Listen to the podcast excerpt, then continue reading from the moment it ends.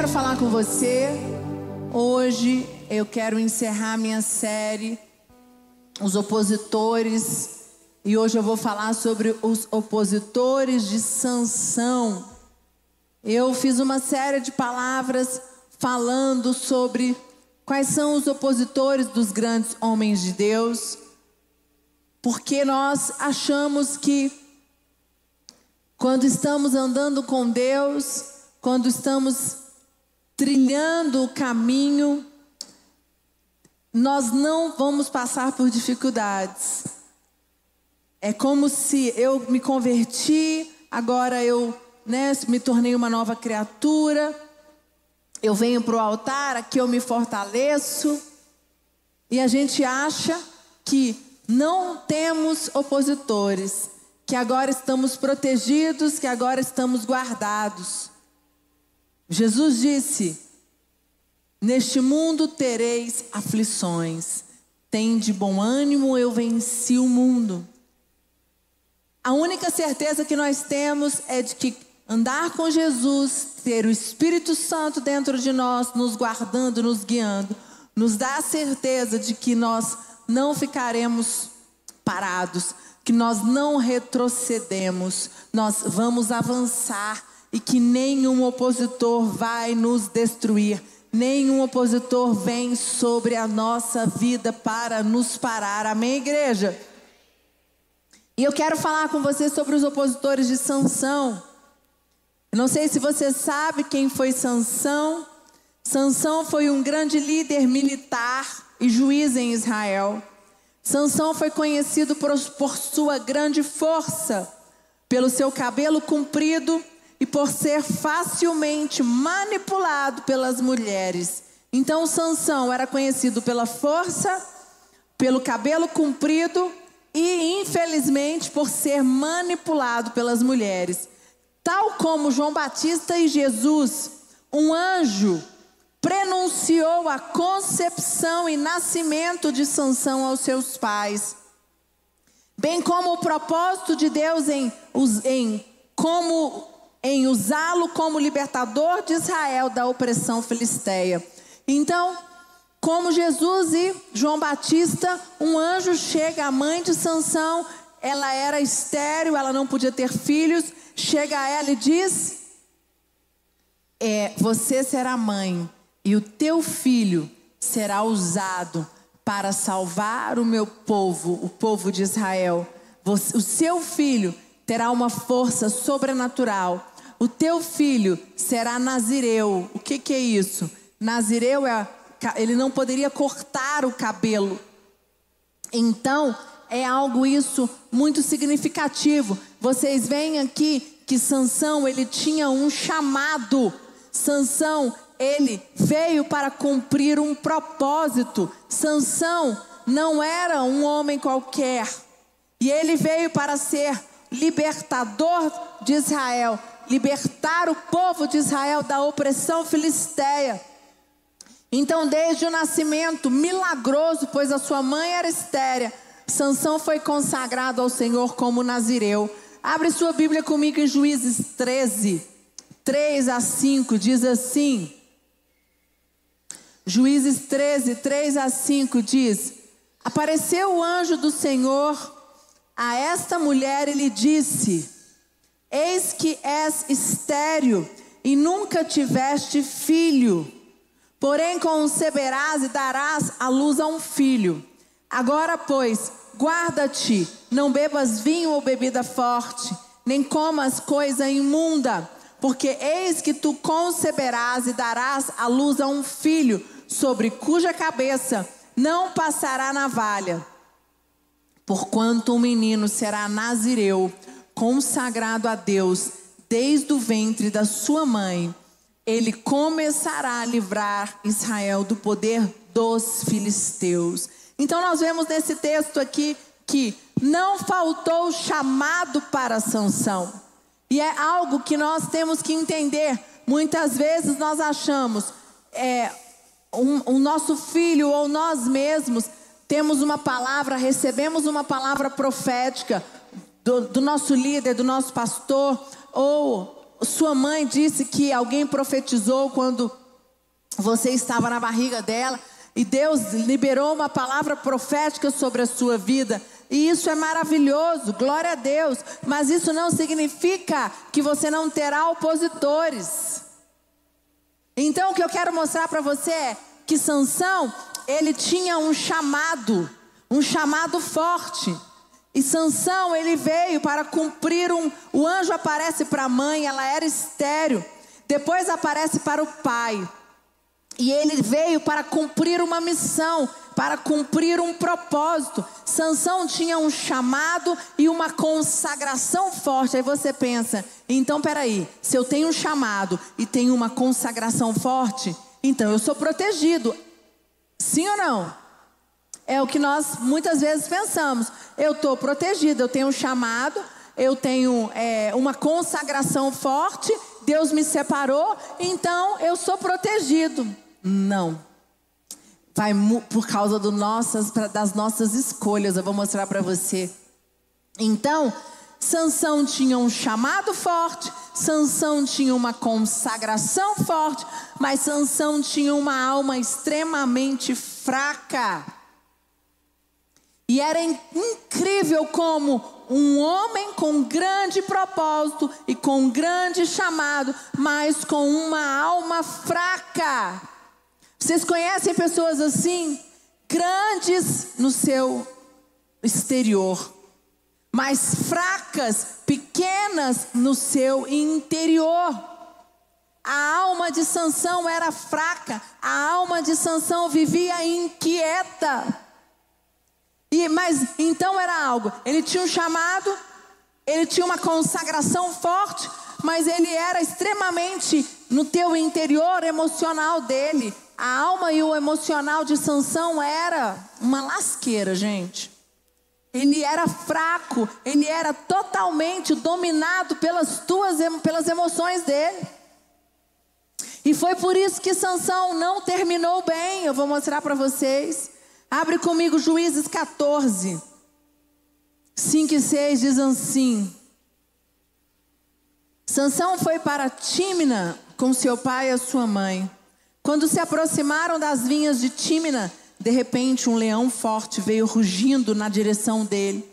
O espírito do Senhor apossou de Sansão, e ele sem nada nas mãos, rasgou o leão como se fosse um cabrito, mas não comentou nem ao pai nem à mãe o que fizera. Aqui mostra a força de Sansão.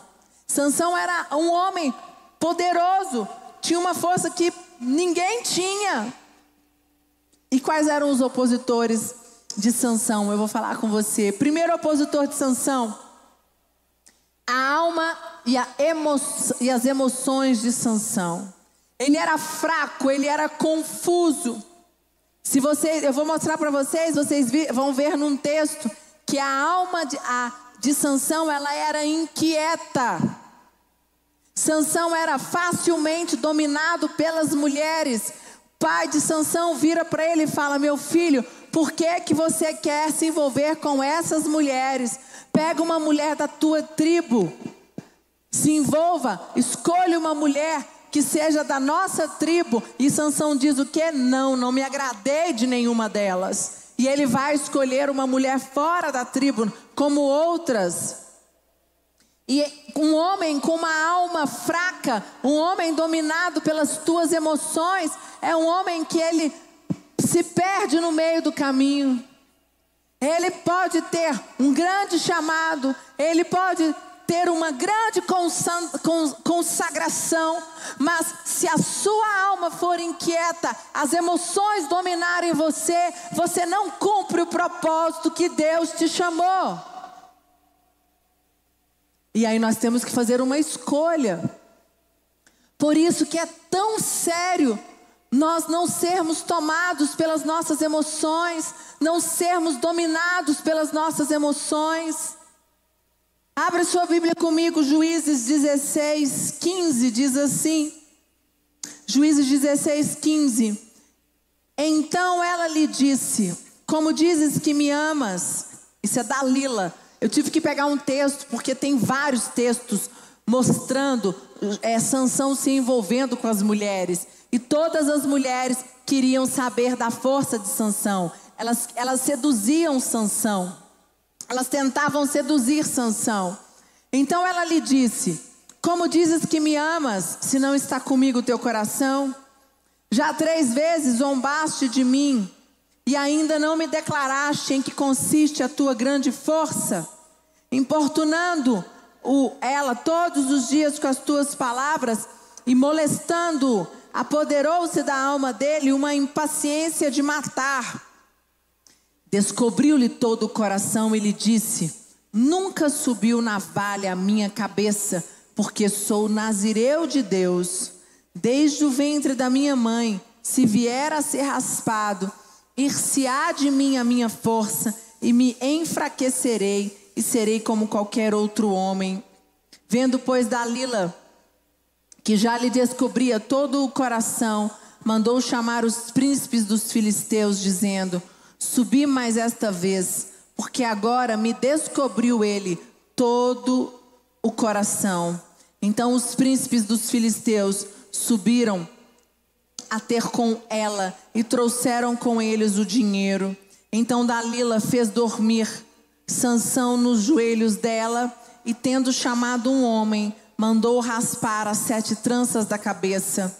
Passou ela a subjugá-lo e retirou-se dele a sua força e disse ela: Os filisteus vêm sobre ti, Sansão. Tendo ele despertado do seu sono, disse consigo mesmo: Sairei ainda esta vez como dantes e me livrarei. Porque ele não sabia ainda que já o Senhor se tinha retirado dele. Então os filisteus pegaram nele e lhe vazaram os olhos e o fizeram crescer a Gaza.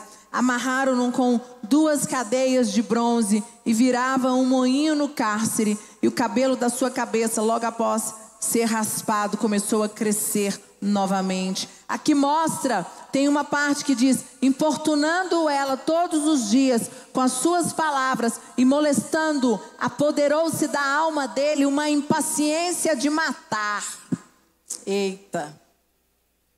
Olha o que acontece quando um homem consagrado, cheio de unção, cheio de força, nasceu para cumprir um propósito. Então era como se eles, ele, impossível não cumprir o que Deus chamou, tinha para ele.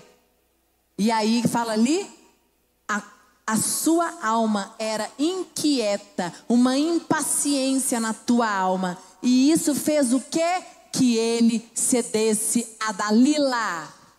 Então, quando você está com a tua alma inquieta, tome muito cuidado, porque ela pode fazer você tomar decisões, fazer ter atitudes e você pode perder aquilo que Deus tem para você. O que nós temos que guardar é o nosso coração quando você está com a tua alma inquieta, não é hora de falar, não é hora de tomar decisões. A tua alma inquieta é hora de você vir para o altar, é hora de você se colocar diante de Deus, é hora de você buscar a presença de Deus, é hora de você falar: Senhor, aquieta minha alma, porque queridos, Deus tinha algo grande, Deus tinha uma promessa para o povo de Israel e ele usaria Sansão como ele usou, mas o fim de Sansão foi trágico, né? Sansão, na sua morte, matou mais filisteus do que em vida. Amém, mas ele não precisava morrer daquele jeito. Ele morreu porque ele cedeu às inquietações da sua alma. Nós estamos num período de jejum. Eu tenho orado a Deus, colocado diante de Deus, Senhor, aquieta a minha alma. Tem momentos difíceis, tem situações difíceis que passamos, e aqui nós ficamos, né, agoniados, a nossa alma fica constrangida, a nossa alma fica inquieta. E quando você não consegue aquietar a tua alma, sabe o que acontece? Você é dominado pelas tuas emoções. E quando nós somos dominados pelas nossas emoções, nós tomamos atitudes que não são boas, atitudes que não nos levam para o melhor caminho, atitudes que nos afastam da presença de Deus.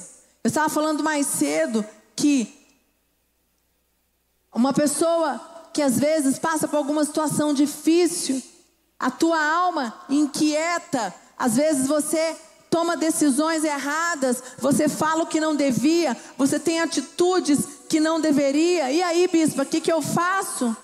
Queridos, nós não somos perfeitos. Eu não sou perfeita. Eu não sou perfeita. As pessoas têm uma expectativa, eu falo muito isso, quando alguém chega na igreja e ela se frustra com o líder, com o pastor, e eu falo: você teve uma expectativa irreal. Não é porque nós estamos no púlpito, não é porque os pastores, eles são um título de pastor, um líder, ele, nós vamos errar. Mas nós temos que em, a, a, é, aceitar o erro, assumir o erro e falar: Senhor, eu errei, vou me colocar de joelhos. Mas você não pode fazer com que esse erro seu faça com que você seja dominado pelas suas emoções e faça você tomar atitudes e decisões que vão te afastar da presença de Deus, que vão te levar para um caminho da morte. Abre comigo. Juízes 16, 20. Juízes 16, 20 diz assim: Então ela chamou Dalila aqui. Sansão, os filisteus o estão atacando. Ele acordou do sono e pensou: Sairei como antes e me livrarei. Mas não sabia que o Senhor o tinha deixado. Os filisteus o prenderam, furaram os seus olhos e o levaram para Gaza. Prenderam-no com algemas de bronze e o puseram a girar no moinho na prisão. Misericórdia, Sansão não precisava ter terminado assim, gente. Tudo por quê? Porque a alma de Sansão era impaciente, a alma de Sansão era inquieta. E ele foi levado ele foi seduzido, acabou cedendo, e, Deus tinha falado para ele: você não pode contar da onde vem a sua força. Era um segredo, era algo que Deus tinha falado para ele, para a mãe e para o pai. Mas as emoções de Sansão dominaram Sansão.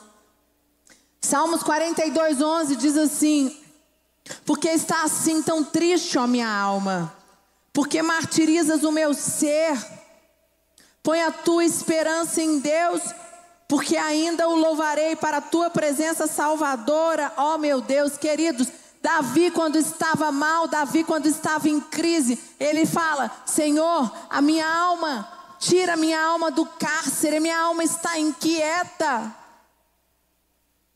E é isso que nós temos que entender. Nós vamos passar por momentos como Sansão passou, como Davi passou, aonde a nossa alma estará inquieta, aonde a nossa alma estará, nós vamos estar agoniados, e nós, só que nós temos que tomar muito cuidado para não deixar com que esta alma inquieta te leve a tomar decisões levadas pelas tuas emoções.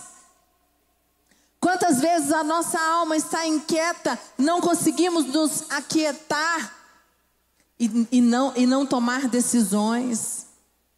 Sansão abriu algo para Dalila que ele nunca poderia ter aberto. Olha Salmos 94, 19. Salmos 94, 19, olha lá. Quando a ansiedade já me dominava no íntimo, o teu consolo trouxe alívio à minha alma. Eu não sei você, mas eu já tive momentos em que eu estava muito angustiada, com a minha alma muito inquieta, em que eu estava decidida a tomar decisões e essas decisões não me iam levar para um, um bom caminho. Mas eu ouvi a voz do Espírito Santo e disse: Senhor, não, não é hora. O bispo Rodovalho fala isso, a bispa Lúcia: momentos de crise não é momentos de tomar decisão. Sabe, e é interessante que eu tinha visto, colocado diante de Deus os nomes dos grandes homens de Deus e deixei Sansão por último. E quando eu fui montar essa palavra, nós estamos num momento difícil, a, a, sociedade está angustiada, a sociedade está com medo, estamos passando o final do ano meio turbulento, a, a nossa alma está inquieta. E Deus falou comigo: não é momento de tomar decisão, é momento de aquietar, é momento de vir até mim. Estamos no jejum de 21 dias, é momento de você colocar a tua alma diante de Deus. Ouvir a voz de Deus. E a segunda o segundo opositor de Sansão é que eu acabei de falar. Não existia uma voz que calava Sansão, que era um outro problema dele. Então Sansão tinha um chamado, Sansão tinha uma força sobrenatural, Sansão tinha uma consagração sobrenatural. Acho que todos nós gostaríamos de ter, mas Sansão não ouvia uma voz, não tinha uma voz que calava Sansão. Não tinha uma voz que punha limite para Sansão. E é isso aqui é muito importante. Olha a importância de você ter uma voz profética na tua vida. Querido, eu falei de manhã, nós, o nosso líder não é perfeito. O nosso líder vai errar. E muitas vezes você deixa de ouvir a voz profética do teu líder porque o teu líder te decepcionou. E o teu líder vai te decepcionar, o teu pastor vai te decepcionar. Eu já tive situações, para mim ainda é mais difícil, hein? Porque o meu líder é meu pai. E aí, quando eu estou conversando com o bispo Lucas, a gente fala assim: o bispo Rodovalho não é o pai, nem o sogro, para a gente conversar. Porque às vezes o bispo Rodovalho, o líder, nos contraria. O bispo Rodovalho, o líder, toma algumas atitudes em que me deixam em crise. As pessoas olham para o bispo Rodovalho e acham ele é um super-homem perfeito. Não, gente, ele é ser humano. Ele já errou muito também. Já errou comigo como pai, já errou comigo como líder. Da mesma forma que eu já errei muito. Muito, eu não sou perfeita. Agora, a grande diferença não é, o problema não é você errar, o problema é você errar e aceitar o erro. É você falar, eu errei, mas eu me coloco diante de Deus de joelhos, perdão. É você se arrepender e dizer: é, essa atitude minha não foi legal.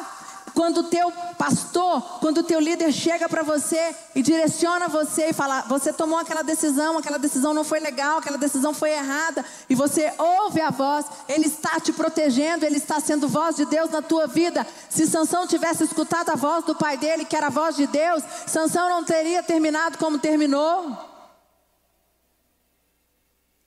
E muitas vezes o inimigo, ele é astuto em fazer com que nós nos afastemos da nossa voz profética.